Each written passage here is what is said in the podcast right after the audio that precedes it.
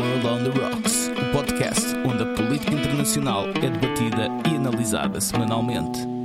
Com uma dose saudável de irreverência e com um copo na mão. Com Cátia Moreira de Carvalho, Diogo Noivo e Alexandre Guerra. Olá, bem-vindos a mais um episódio no World on the Rocks. Mais um episódio que vai ser editado pelo Senhor Podcast. Eu hoje estou de volta, meu primeiro episódio em 2022, um, e eu estou aqui com o Alexandre Guerra. Olá, Alexandre, como é que Olá, estás? Cátia, é um gosto voltar a ver-te. Há algumas semanas que não te juntavas aqui ao, aqui ao fórum. É verdade, é verdade. A tese tem consumido todo o meu tempo, tem sido mesmo extenuante, mas está quase, quase, Não, quase isso é mais fim. importante. E hoje, temos, hoje não temos aqui a companhia do Diogo porque surgiu um imprevisto de última hora, mas Sim, mas nós damos conta do recado. damos, certamente. Hoje damos conta do recado e para a semana já temos aqui o Diogo. Sim. E acho que também já posso adiantar que para a semana também vamos ter mais um convidado e portanto Convidado vai ser uma discussão. exatamente. Exatamente. Vai ser uma discussão interessante também para a semana. Mas vamos à de hoje. Se calhar começamos então já pelos brindes, não é? Começas tu, Alexandre? Começo eu eh, e esta semana, ao contrário do que sido habitual, vou entornar o copo. Eh, vou seguir um bocadinho aquilo, o exemplo do Diogo, que também gosta muito de entornar copos, e vou Sim. entornar o copo por causa das declarações de Biden que tem tido, ou de alguns deslizes que tem tido eh, em relação a alguns jornalistas, e até alguns analistas que, que enfim, que acusam-no de estar a, a ceder a alguma pressão e, e, e a demonstrar alguma irritação para com os jornalistas, porque este fim de semana o Biden voltou, enfim, a insultar um jornalista, da, neste caso a Fox News, o Peter Dosey, que é correspondente na Casa Branca. E, enfim, e o jornalista, na verdade, fez uma pergunta no, no âmbito de um, de um enfim, de um encontro com jornalistas eh, sobre temas de económicos, de inflação, e ele no final eh, faz uma, coloca-lhe uma, uma pergunta, o jornalista coloca uma pergunta ao Biden sobre, sobre a inflação, precisamente. Se a inflação, se o tema da inflação, se ele acharia, se o Biden acharia que o tema da inflação pudesse ser um, um issue na, nas, nas, nas midterm elections, nas intercalares. E pelos vistos, o, Biden achou esta pergunta estúpida, não é? Ou achou esta pergunta inapro- inapropriada, porque fez um comentário julgando que tinha o microfone eh, desligado, fez um com- comentário onde basicamente diz que, disse que, enfim, foi irónico em relação ao senhor e depois chamou-lhe son of a bitch, portanto, quem quiser que faça a tradução, mas de facto parece, parece muito grave.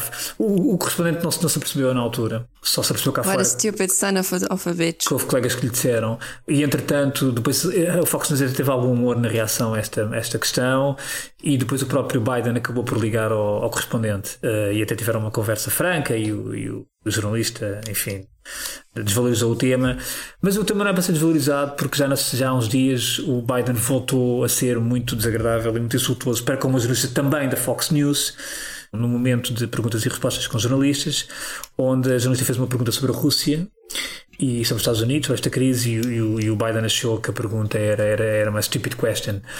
E portanto. Ele disse mesmo isso? Disse stupid Não- question, acompanhei. sim, sim, foi na semana passada. E portanto.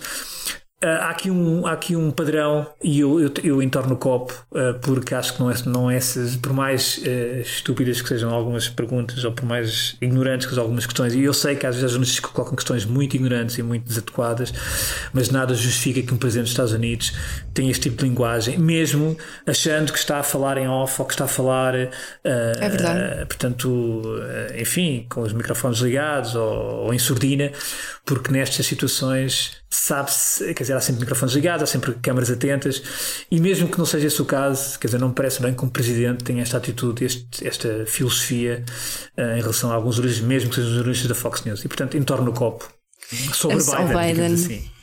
Ele, ele está, eu vi assim de relance na televisão, eh, ele está com os índices de popularidade assim muito em baixo. Muito em está? baixo, o Biden é é muito em baixo, portanto está com índices historicamente baixos e está, está a atravessar uma série de problemas internos ah, e, e claramente eh, Biden está a revelar um lado que a mim não me surpreende muito. eh, quer dizer, Biden foi um, é um político já muito veterano, mas eh, passada a euforia que muitos, enfim, que muitos tiveram com a eleição de Biden e que viram nele o homem decente, o, enfim, o príncipe virtuoso que, que, que, enfim, que ia salvar a política americana e que ele próprio iria trazer uma nova dignidade ao papel do presidente dos Estados Unidos, na verdade, enfim, está a ter atitudes que muito lamentáveis e que, e que seguem um pouco aquilo que era o estilo Trump, não é? Portanto, estamos aqui Biden numa versão trumpista.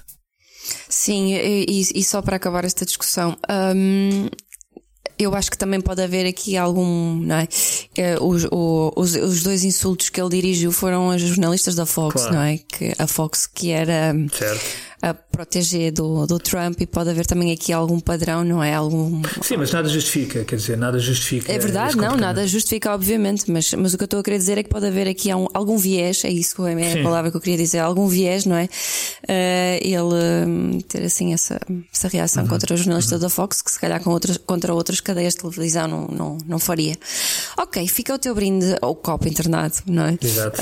Um, feito, e eu também vou ter um brinde com o copo entornado hum, e, desta, e, e, lá está, também tem a ver com declarações políticas assim um bocadinho ao lado, tortas.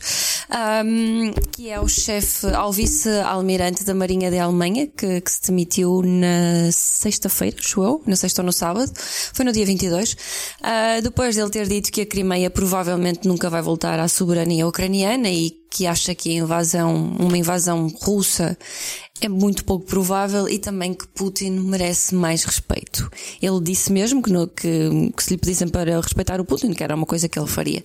E portanto, na, na sequência destas declarações, que são obviamente muito ajustadas, muito fora de linha, em total desacordo com aquilo que a NATO, a Alemanha e a União Europeia e os Estados Unidos preconizam, este vice-almirante, que eu espero não estar a dizer mal, uh, Schombach, uh, demitiu-se e, uh, e, portanto, isto também vem mostrar que a Alemanha tem tido uma posição muito ambivalente e muito, muito complicada neste conflito entre a Rússia e a Ucrânia e, e, e eu acho que isto a seguir deixamos então para o cartas na mesa e, portanto, o meu copo entornado fica aqui este senhor que, enfim, também não estava à espera que estas declarações passassem cá para fora e elas passaram Sim, e que foi, num, total... exato, foi numa discussão, num fórum também, discussão política, penso eu, fechado. Exatamente, em que ele estava, sentiu-se à vontade para expressar a opinião dele e isto acabou por vir cá para fora e portanto ele achou que, que devia admitir-se porque, hum, apesar de serem as opiniões dele e, não opiniões que vinculam a Marinha, ele achou por bem fazer isso e portanto o meu brinde com copo entornado fica. Eu, na verdade não sei se foi ele que se demitiu ou foi ele que foi obrigado a admitir-se uh, pelo Ministério da Defesa. Aquilo que eu ouvi é que Uh, Mas aquilo é, que eu li é que dizia renounced ou resigned. É irrelevante porque seja, enfim, o resultado sim, foi sim. o mesmo, não é? Foi afastado. Afastou-se ou foi afastado? Sim, o resultado na prática é o mesmo, Exato. não é? Um, pronto, então este é o meu, é o meu, meu brinde de copo entornado e vamos então passar a cartas na mesa. E nós no Cartas na Mesa vamos dar então continuidade a este assunto uh, do conflito entre um, o iminente, o potencial conflito entre a Rússia e a Ucrânia. Nós já no fim do ano passado, recorda-me Alexandre, quando é que foi? Foi, foi em novembro? No episódio de 6 de novembro. 16 no episódio novembro, 6 de novembro nós tivemos connosco o Nuno Félix, que nos veio falar sobre, sobre tudo. Olha, ele colocou mesmo as cartas na mesa sobre aquilo que estava em jogo entre a Ucrânia e a Rússia. E nós hoje vamos falar um bocadinho outra vez sobre isso, porque é um tema que tem estado hum, na espuma dos dias, tem-se falado muito. Aqui em Portugal não se tem falado muito, porque nós temos vindo, aquilo que existe praticamente na televisão, que, que vigora na televisão são as eleições, que vamos ter no próximo domingo, mas a nível de política externa, se calhar este é o assunto mais fermento do momento, porque a Rússia desde o ano passado, que tem mostrado comportamento cada vez mais hostil, um, contra a Ucrânia e fala-se que pode estar um, por dias uma invasão um, da Ucrânia por parte da Rússia. Obviamente que isto tem despertado o, uh, reações por parte dos membros da NATO, da União Europeia, dos Estados Unidos.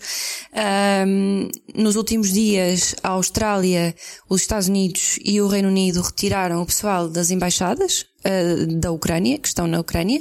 Uh, a União Europeia disse para ter calma, que não era preciso fazer, tomar uma decisão assim tão, tão drástica e que acredita que uh, esta tensão pode ser resolvida com, com, com negociações, com palavras. Aquilo que eu te pergunto, Alexandre, porque isto é um tema que me interessa imenso, mas que não tenho tido o tempo que precisava para acompanhar este tema, por causa daquilo que eu disse no início, que eu tenho estado enterrada na tese. Um, e, portanto, este episódio também vai servir para eu aprender um bocadinho, para me informar. Uh, aquilo que eu te pergunto é, tu achas que esta tensão pode mesmo ser resolvida, como a União Europeia e o José Borrell dizem, que pode ser resolvida com, com conversações, com negociações? Achas que pode desescalar? Exato, essa palavra que começou a ser utilizado muito em português, em português. Eu nem sei se existe, não é? Tu disseste que. Eu li em português. Como é, como é que tu disseste a palavra? Desescalar. Desescalar. Pois é, em inglês há, uhum. não é? Portanto, é, é, tem, sido utilizado, tem sido muito utilizado, mas em português fica soa mal. Uh, mas sim, a ideia é essa, de facto, é o que se pretende. É que a situação arrefeça, não é? Um, Isso. Só fazendo um, aqui um, um, um rewindzinho, indo voltando ainda, pegando no, no, no, podcast, no programa que fizemos a 16 de novembro com o Félix. Uh, eu acho que quem tem interesse por estas matérias, quem está a acompanhar eh, esta questão, acho que deve muito sinceramente uh, ir ouvir este podcast do 16 de novembro, onde o Nuno foi nosso convidado porque aquilo que foi lá dito é aquilo que está a acontecer no terreno neste momento. Exatamente. Portanto, tudo aquilo que são, sobretudo, nós abordámos muito a questão das movimentações militares, o que está a acontecer no terreno, os vários cenários que estão em cima da mesa. E, e nós, em novembro, portanto, falámos nisto quando ainda uh, ninguém estava sequer com os radares é muito verdade. virados para esta, para, esta, para esta zona da Europa. E já na altura, nós, uh, e o Nuno, aí foi realmente o seu conhecimento mais técnico a nível militar e bélico. Uh, foi, foi essencial para nos também ajudar aqui a perceber uma série de coisas, mas na altura, de facto, nós fizemos aqui um desenho, digamos, uh, em, em, termos de geografia, e é, foi agir, porque o Nuno, na altura, também referiu que, quer dizer, nós quando quando se analisa estes, estes, conflitos e quando às vezes estamos aqui a falar sobre estas matérias, as pessoas esquecem-se muito de olhar para a geografia, não é? Lembro-me bem disso. E, e, portanto, e, quer dizer, e já dizia, e já dizia o, o, o, Napoleão, quer dizer, a política de Estados está na sua geografia, não é? Nós não nos podemos esquecer disso. E portanto, e nós olhando realmente para a geografia, já olhava, e já na altura estávamos a olhar para a geografia, já se percebia o que é que poderia estar, eh, enfim, em movimentação por parte da Rússia, quer dizer, e, e na altura, uh, portanto, chegamos à conclusão que de facto uh, uh, uh, a certa movimentação ia muito além daquilo que era a região de Donbass, mas, enfim, está, podiam ser considerados cenários que poderiam ir desde, por exemplo, o, alastrar de uma operação que, que, cortasse o acesso da Ucrânia, portanto, ao, ao, ao Mar Negro, não é? Uh, pela zona da, desde que fosse até, até Odessa, por exemplo. Um, depois, ainda norte da Ucrânia, ali com a zona da Bielorrússia, onde a Rússia, onde a Rússia também tem neste momento uma série de, uma série de forças, mas mesmo na zona da Odessa, o não lembrou uma coisa muito importante, que é o, o enclave de, Transnistria, onde também há forças uhum. russas, portanto, para criar ali outra movimentação.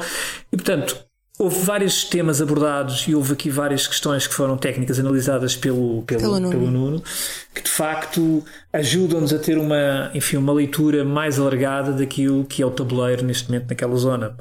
Porque um, aquilo que foi dito e a, a, nível de movimentações que já se vinham a, a verificar desde abril, portanto, março-abril do ano passado, portanto, já quase vai quase fazer um ano, não é? Portanto, houve uhum, todo um é processo é de, de, movimentação de, de, de de, de material, de infantaria, depois só foi retirado, mas como o próprio Nuno disse, forças, todo o material ficou pré-posicionado, que é sempre muito importante, portanto, para, para rapidamente uh, se voltar a mobilizar a infantaria, uhum. exatamente. E portanto, tudo isso foi dito e eu, eu recomendo uh, porque está lá aquilo que é, digamos, o tabuleiro, uh, o tabuleiro militar e operacional e tático daquilo que poderá ser eventualmente o que poderá estar na cabeça de, enfim, dos generais russos.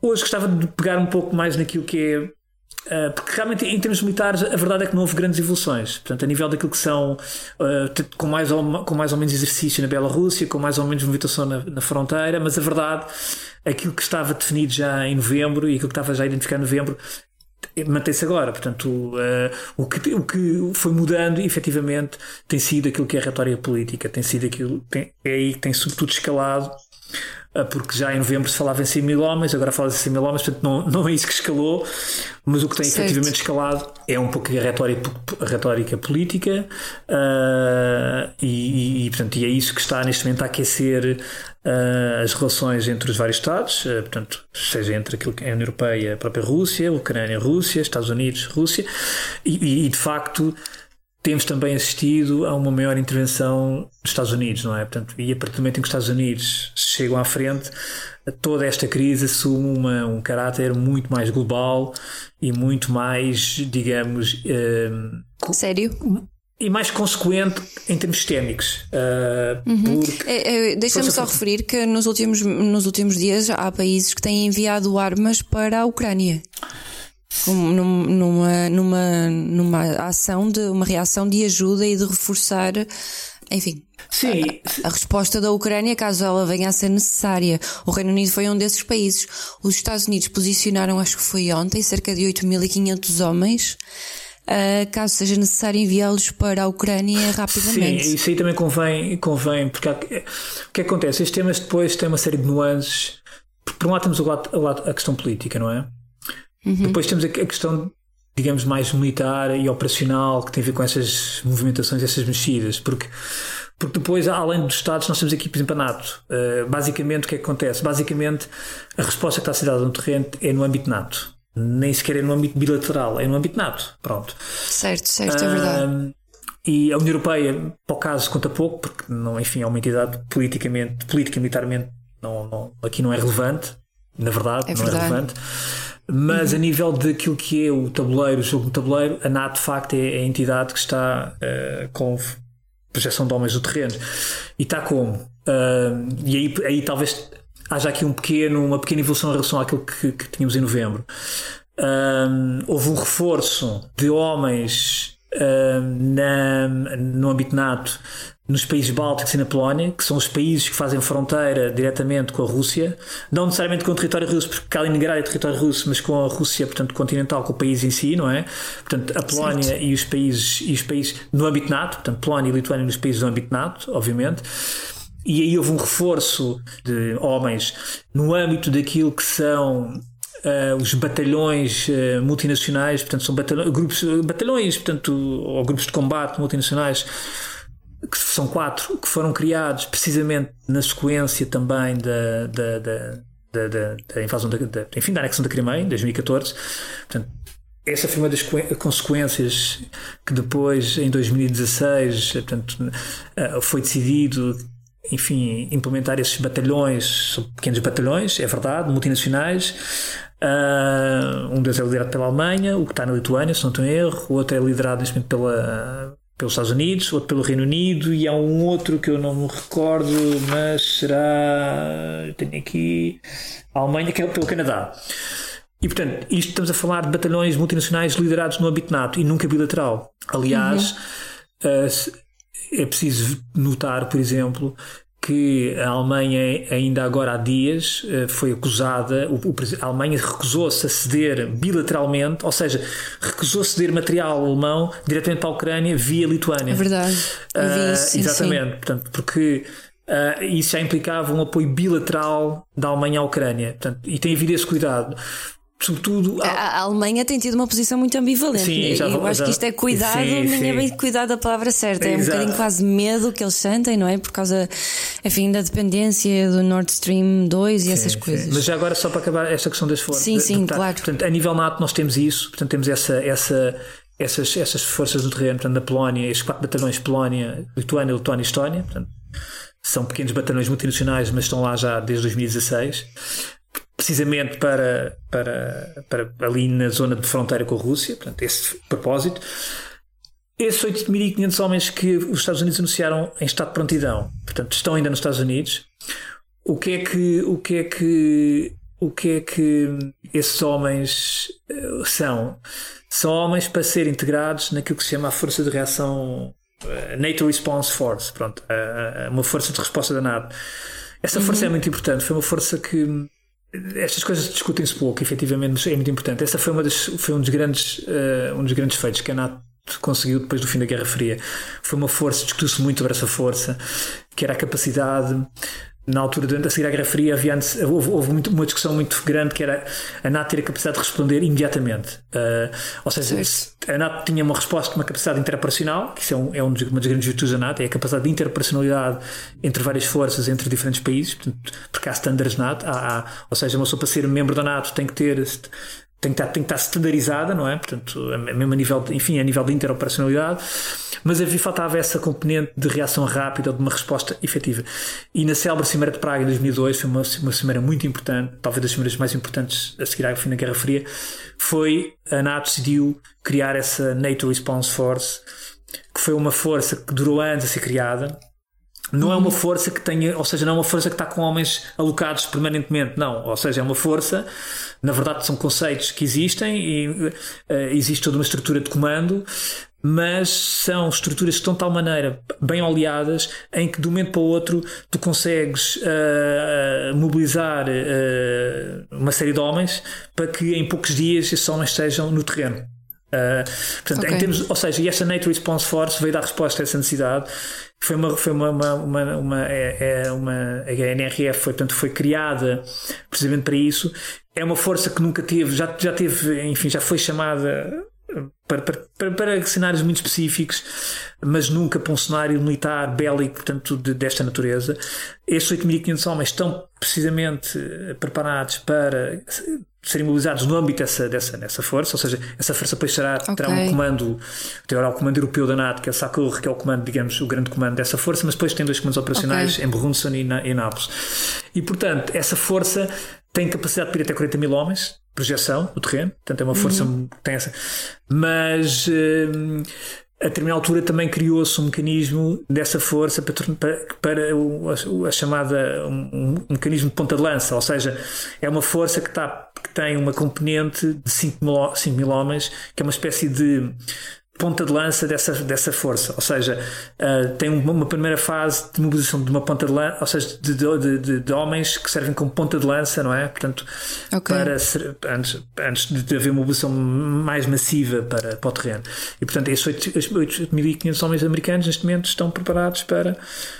Uh, caso seja necessário, caso a NATO Response Force seja acionada, esses homens são acionados, são mobilizados para essa força e é uma força que tem os vários, portanto, as várias valências, militar, aérea, marítima, portanto é uma força claramente de combate altamente especializada e portanto se for acionada é precisamente para ir para o terreno e para ou seja, ela se for acionada é porque o caldo já entrou. Não, é porque já estamos num situação de conflito, claramente. Claramente. Um conflito aberto e, e Claramente, é para, para, se meterem esses homens no terreno é que porque... É preciso a Rússia primeiro fazer uma agressão, não é? É fazer de facto uma incursão no terreno, uma invasão propriamente dita sim. para essa força ser chamada. Sim, sim. Isto é uma força que tem, enfim, que tem, tem essa. Tem essa, essa tem essa matriz, é uma força altamente especializada, com uma alta capacidade de mobilização e, e prontidão, e, e portanto, e, e com, com, forças especiais também, portanto, é uma força que claramente é para fazer guerra, não é? Uh, uh, okay. Tem essa missão, portanto, fazer guerra. E portanto, isto de facto houve essa evolução a nível militar, talvez tenha sido as poucas evoluções que tenha, mas importantes desde novembro, essa, esse compromisso. Portanto, porque os Estados Unidos, ao estarem a falar, ao estarem a falar nesses 8.500 homens, basicamente o que é que estão a dizer? Estão a dizer que estão comprometidos. Portanto, há um engagement norte-americano. E portanto, um, e isso tem um significado político, e a Rússia sabe. Portanto, a partir do momento em que os Estados Unidos metem 8.500 homens disponíveis para integrar uma NRF, NRF claramente está tá a subir, portanto, os Estados Unidos estão a subir, uh, digamos, uh, a parada, não é? E, uhum. e, e a Rússia, obviamente, que sabe disto como é óbvio. E portanto, essa, essa é uma evolução militar eh, que, que, é importante, que tem um significado, tem alto significado político. Uh, portanto, agora, efetivamente, tem havido aqui um, um, uma escalada, sobretudo política, de acusações, troca de acusações, insinuações, de que. Hum, Eu estou-me a rir porque lembro-me daquilo sim. que o Biden disse: que se for um, uma invasão é diferente de uma incursão. Como quem diz, se houver incursões, uma pessoa até tolera. Agora, uma invasão é que não. Ou seja, isto deixou pontas soltas para a Rússia poder uh, explorar o terreno de uma forma muito mais aberta, sem sentir que pode ser condenada. Sim, é? essas declarações foram um bocadinho desastrosas. Ele depois veio corrigir. Uh, exato, ele depois veio corrigir isso, porque de facto deu a entender que que havia espaço para a Rússia, eh, enfim, poder ir até um determinado patamar. Exatamente. Não é? Sim. E, portanto, que isso seria aceitável pelos Estados Unidos, uh, numa espécie de, de, ok, de cedência de um, num, de um, certo espaço vital, enfim, de razoável. Um, e, e, portanto, isso seria permitido, não é? Portanto, seria aceitável. Uh, e, portanto, essas declarações realmente não, não, não, não lhe correram, não lhe correram bem. bem. como aliás outras também não têm corrido bem. De qualquer maneira. Uh, temos que ter em consideração, e nós já falamos aqui sobre isso, que uh, realisticamente a região de Donbass ou a Crimeia não vão voltar para, para a Ucrânia. Não, sim, sim, é verdade. Aquilo, eu esqueci de dizer isso no início, aquilo que o vice-almirante da Marinha Alemã disse, que que é irrealista pensar que a Crimeia alguma vez vai voltar para o controle ucraniano, quer dizer, acho que isso toda a gente sabe, não é? Não, isso não eu, vai Eu acontecer. compreendo que isso seja uma narrativa que não esteja alinhada com aquilo que os países ocidentais querem, mas uh, realisticamente falando, acho mesmo que isso nunca vai acontecer. Não, não vai acontecer tal como, tal como uh, e nós falamos também no programa, nesse programa em 16 de novembro, no podcast, tal como não vai acontecer o regresso uh, da, da Ossétia do Sul em da Abkhazia, portanto, para, para a Geórgia, na guerra de 2008, ou seja, uhum.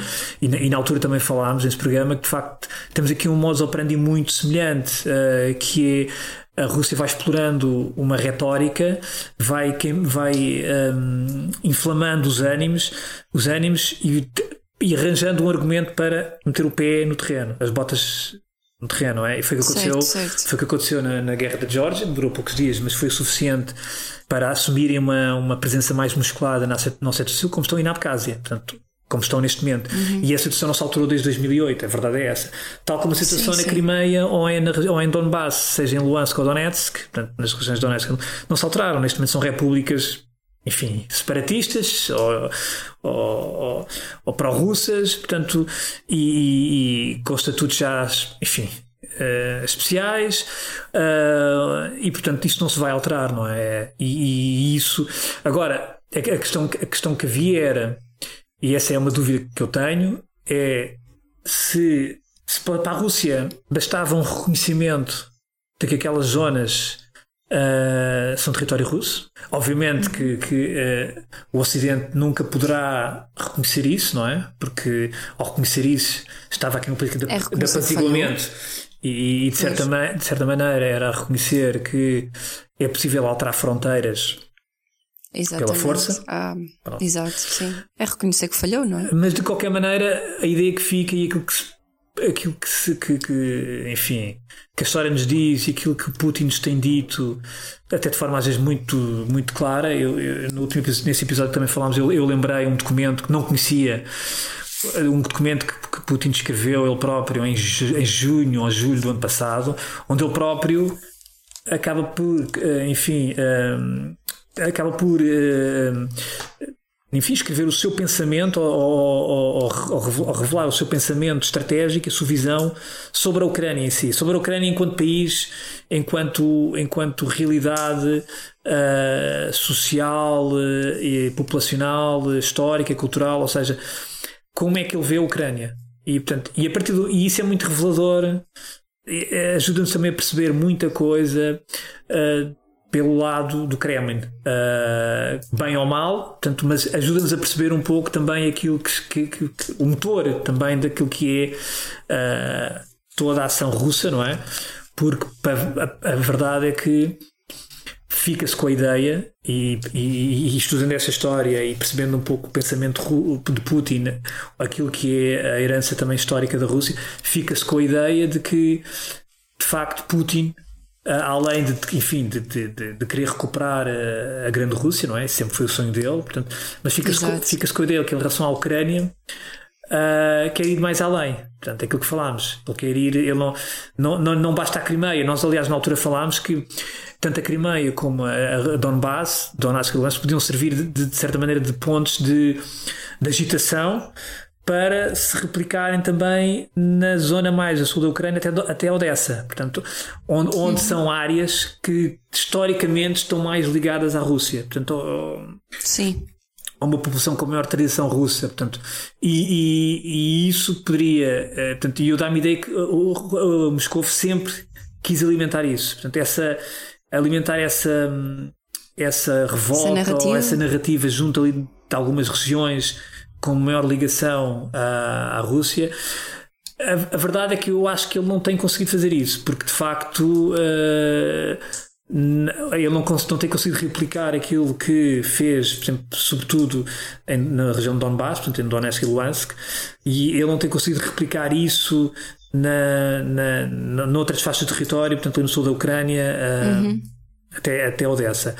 O que não quer dizer que não, não venha a fazer, porque obviamente que ele precisa de mais território e o Nuno também falou, bem, falou muito bem nisso, até porque muitas forças estão posicionadas ali na zona, no sul, no sul da, da, da Rússia, em, em, Rostov e Krasnodar, eh, portanto, que são forças que um, podem entrar pelo sul da Ucrânia, não é? E, uhum, e, eu lembro. Exatamente, e portanto dá-me ideia, e quer dizer, e, e que, que, que, isso é algo que está na mente enfim, dos generais russos e do próprio Putin. Quer dizer, essa, nós, obviamente que Kiev é sempre um objetivo muito ambicioso e nós próprios colocámos isso de lado. Quer dizer, a questão de Kiev parece, parece um, enfim, Sim, uma mera, parece quase inatingível. Parece uma é? ficção, sim, difícil. claro. Mas que, que, que, que, que há, outras, há outros objetivos estratégicos, uh, nomeadamente impedir a, Ucrânia de acesso ao Mar Negro. Um, a norte, a Bielorrússia, a poder, a partir da Bielorrússia, poder também haver algumas, alguma movimentação em algumas zonas fronteiras com a Ucrânia. Portanto, isso, pode, isso obviamente que poderá estar e deverá estar na, na, na mente da, enfim, de, de, do Putin, de Putin e, e, e, do Kremlin. E, quer dizer, e estamos aqui perante um jogo, enfim, que agora está muito na base da retórica, não é? Agora está muito pois, isso tem a, tem a ver com aquela questão que eu perguntei no início, não é? Até que ponto é que esta tensão vai ser resolvida com negociações?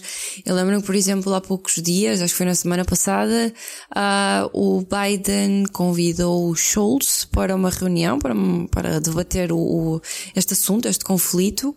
Ah, e o Scholz disse que por motivos de agenda que não tinha tempo para, para discutir com ele este tema e adiou isto, apontou isto para, para meados de fevereiro, se não estou em erro. Portanto, a Alemanha tem tido esta posição muito ambivalente Sim. de não mostrar apoio explícito à Ucrânia. Uh, por outro lado, vemos outros países que estão assim mais comprometidos. Uh, mas e a Ucrânia no meio disto tudo? Como é que ela fica? A Ucrânia ainda há pouco estava a ouvir umas declarações do Ministro dos Negócios Estrangeiros do. do... É que não, desculpa, é que nós só falamos de, de sim, das sim, pessoas que estão aqui interessadas em resolver claro. o conflito e não olhamos mesmo não, para. Mas eu, isso, ainda bem que Enfim, isso porque... A vítima, a claro, vítima aqui no meio, não é? Que é a Ucrânia. Mas é? é que a Ucrânia. Está a ser disputada é que, pela, mas... pela Rússia e, pá, e sem saber se conta de facto com o apoio que tanto precisa. Mas acho que a Ucrânia acaba por ser meramente isto, obviamente que que é algo que pode, eu não direi chocar, mas pode ser um pouco assim, um pouco insensível dizer isto, mas a, a Ucrânia, na verdade, é um tabuleiro. É um tabuleiro. Certo. E ainda há pouco ouvia o, o ministro dos negócios estrangeiros, o Dmitro Kuleba, tanto da Ucrânia, e o que ele dizia basicamente é: nós não vamos admitir que façam acordos nas nossas costas. Ou seja, sabendo bem como é que funciona a política internacional e sabendo, bem, sabendo bem como é, que, como é que funciona, sobretudo, a política entre potências.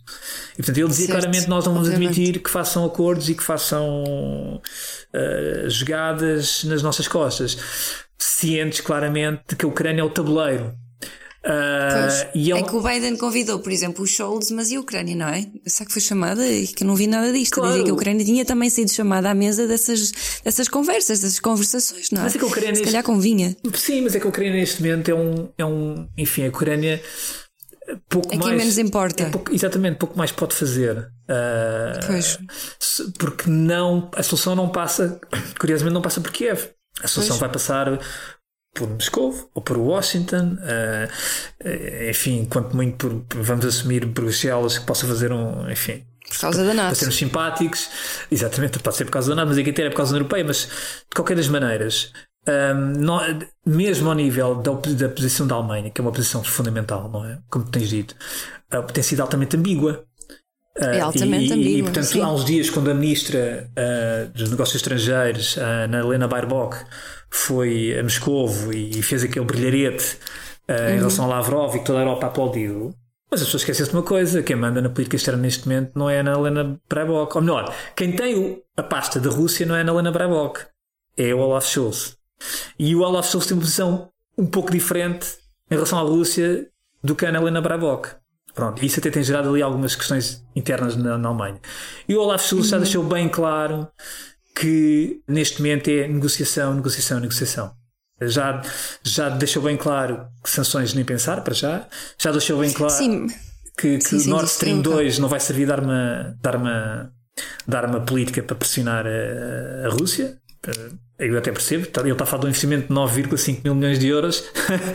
E portanto acho difícil. Um, e portanto e já também fez saber que não há, não quer, não, bilateralmente não vai, não, não, não vai fornecer armamento para a Ucrânia. Portanto, o Scholz claramente está numa posição uh, muito defensiva e um, é preciso também ver outra coisa, é que o Scholz e o próprio SPD e isso vai ao encontro daquilo que tu há pouco do brinde que tu fizeste ao, uhum. ao, antigo, ao, ao admitido, ao admitido chefe, sim, que era chefe da Armada. Porquê? Porque aquilo que o chefe da Armada disse é algo que está muito enraizado em algum establishment alemão, político e militar alemão.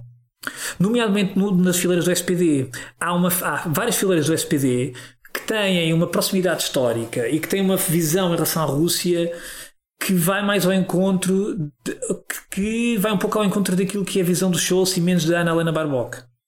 E há muita gente que se identifica uh, com aquilo que o chefe da Armada disse, ou seja, realisticamente. Sim.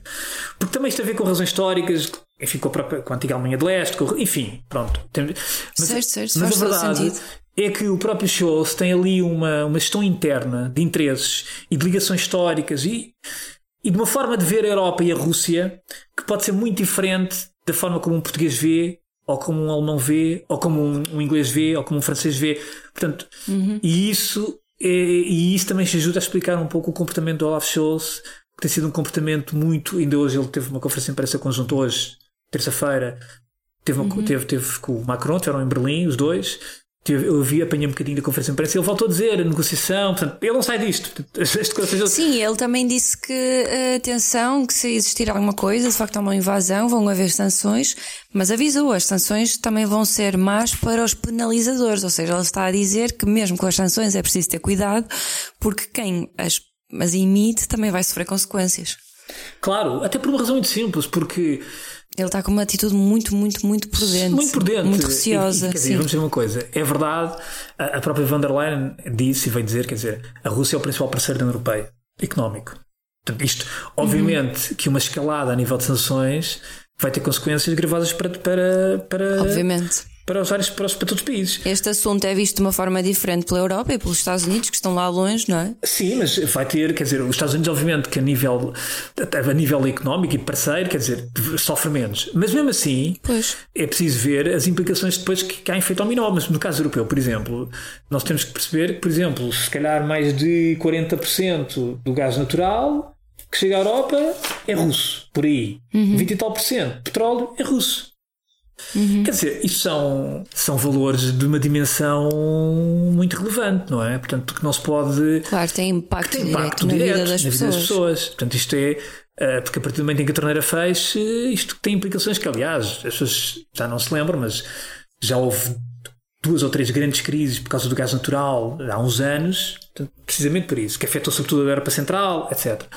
E, portanto, tal como a questão das sanções no âmbito SWIFT, que é, enfim, que no fundo é, é uma espécie de arma nuclear das sanções, que é cortar o acesso ao sistema internacional, ao sistema interbancário eletrónico da Rússia. Ou seja, cortar o acesso russo ao sistema interbancário internacional uhum. eletrónico. Ou seja, no fundo é. Sei, sei. A Rússia deixa de ter acesso àquilo que são transações internacionais. Eh, sim. Portanto, isso é uma coisa que teria implicações, não, é, não seria só na Rússia. Teria implicações também. Aí já nos Estados Unidos. Os Estados Unidos já afastaram isso de todo. Portanto, claro, ou seja, claro. Uh, e a própria Rússia disse: se fizessem isso, era uma declaração de guerra. Portanto, declaração de guerra.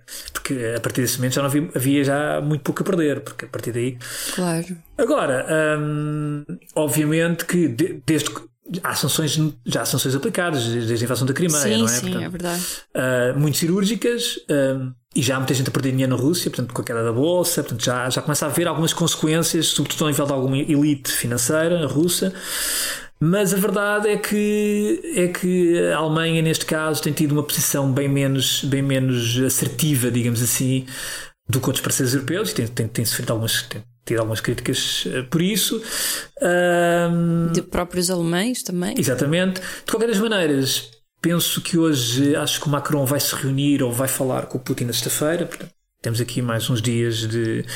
E há alguma coisa interessante que por acaso eu não vi isso porque há uns dias, quando o Blinken foi a Moscou, se não estou em erro, foi a Moscou encontrar-se com o Lavrov.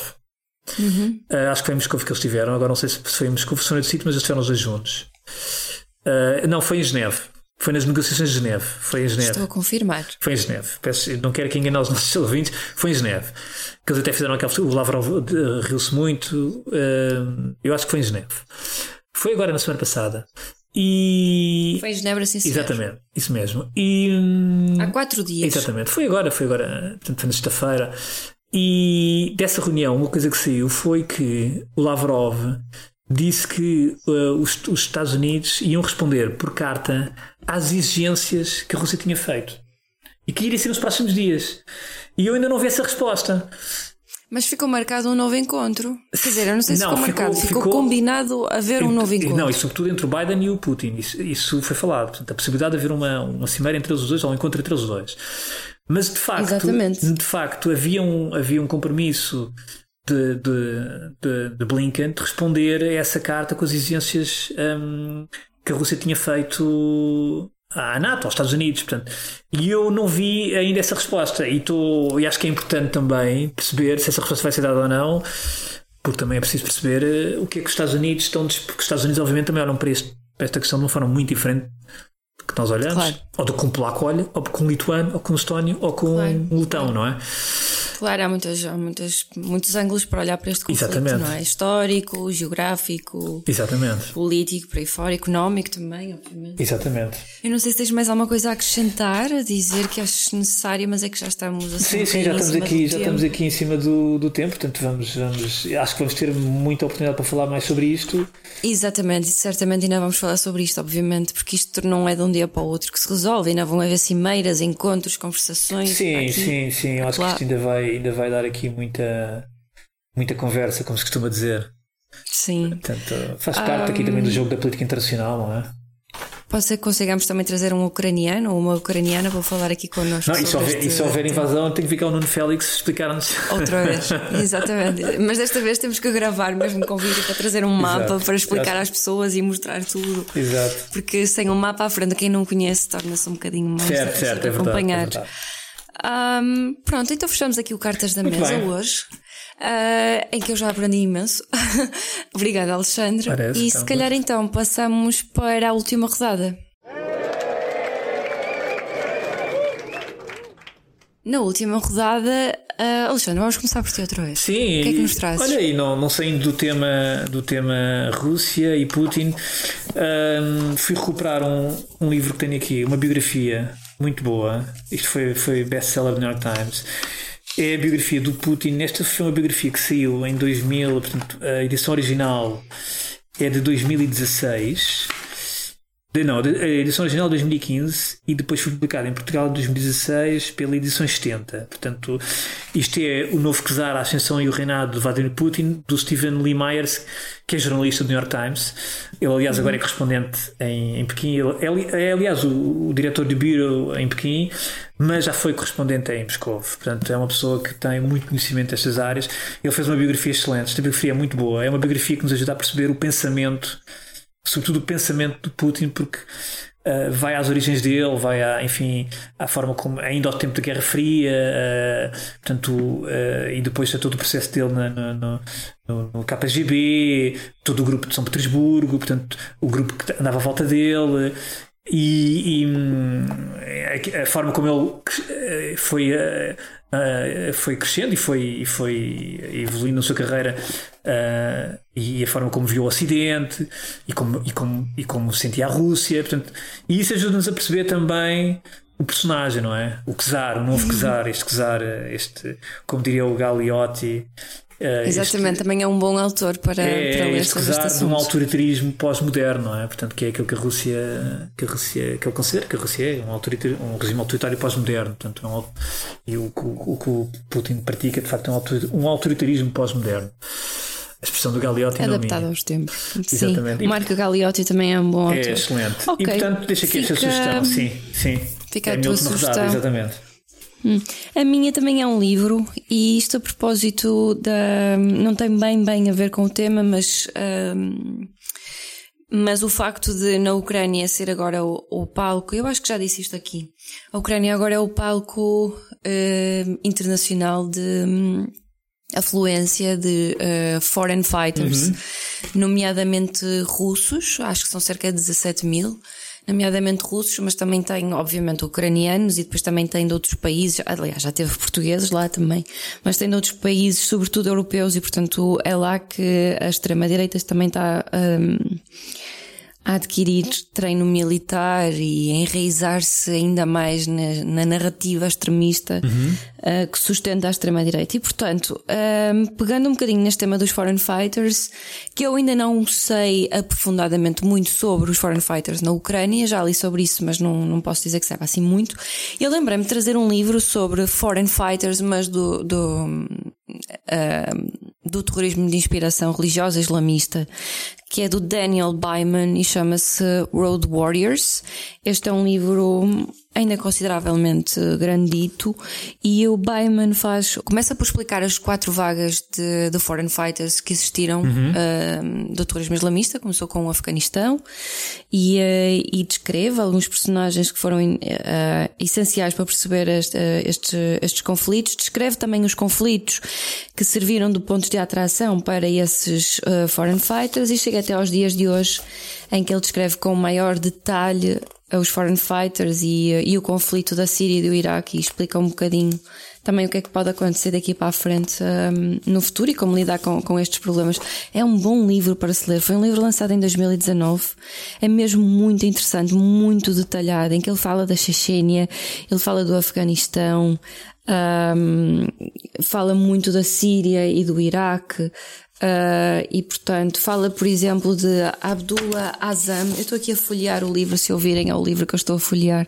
Ele fala de Abdullah Azam, que foi um, um palestiniano que, que alimentou muito a narrativa uhum. da, da, necessidade de se viajar para o Afeganistão nos anos 80 para fazer a, a, a jihad. E portanto é um bom livro, não vou estar a dizer mais, uh, acho que devem ler. E portanto fica, ficamos então por aqui com, a, o nosso podcast um, por hoje e voltamos para a semana. Para a semana. Então vá, beijinhos e até para a semana. Beijinhos, adeus, adeus para a semana.